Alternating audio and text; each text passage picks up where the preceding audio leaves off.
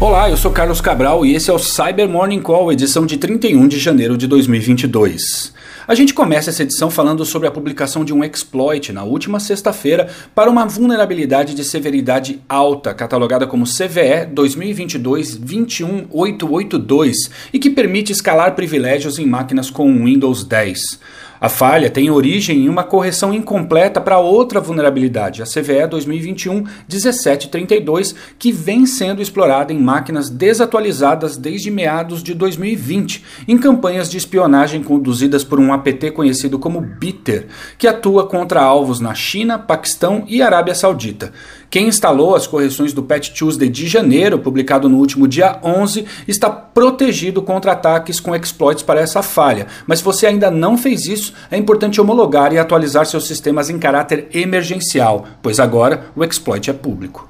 Outra notícia importante que reverberou durante o final de semana foi a de que, após uma investigação realizada nos últimos meses, o governo finlandês revelou que diplomatas que operam em missões fora do país foram alvos de ataques com o spyware Pegasus, produzido pela empresa israelense NSO Group.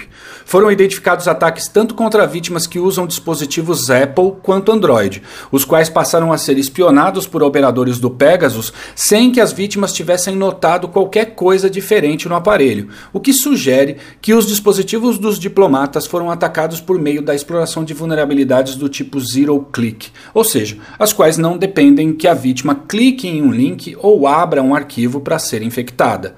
Estou deixando aqui na descrição desse episódio um link para um artigo que eu publiquei no jornal É o País explicando como Pegasus funciona. No entanto, para efeito desse podcast, vale dizer que esse é um produto vendido para entidades de Estado e de governos regionais no mundo todo, o qual é usado para espionar pessoas com os mais variados propósitos, em uma guerra de todos contra todos.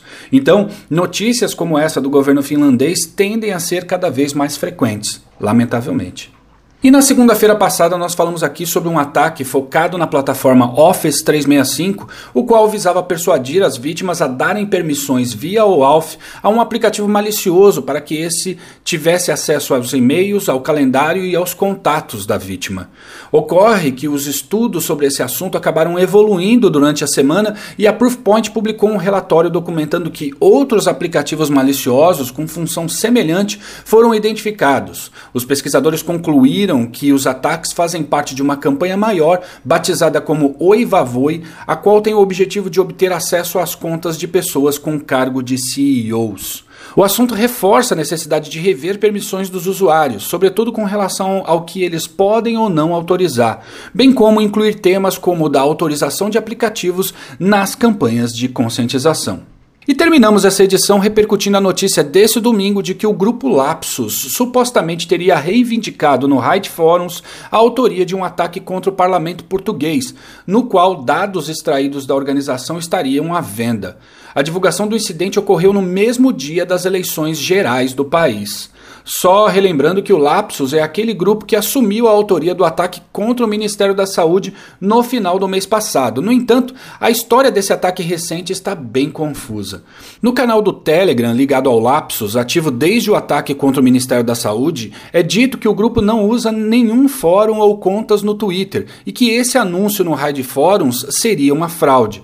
Já na postagem do Raid Forums, a qual conta com um endereço de e-mail para negociação diferente do que o Lapsus tem publicado até então, é dito que o grupo não possui canais públicos no Telegram. No âmbito dos ataques cibernéticos, confundir também é tática. Vamos continuar acompanhando os desdobramentos desse caso. É isso por hoje, obrigado por ouvirem o Cyber Morning Call e tenham uma ótima semana. Você ouviu o Cyber Morning Call, o podcast de cibersegurança da Tempest. Nos siga em seu tocador de podcast para ter acesso a um novo episódio a cada dia. E para saber mais sobre a Tempest, nos siga no Instagram, Twitter e LinkedIn ou acesse www.tempest.com.br.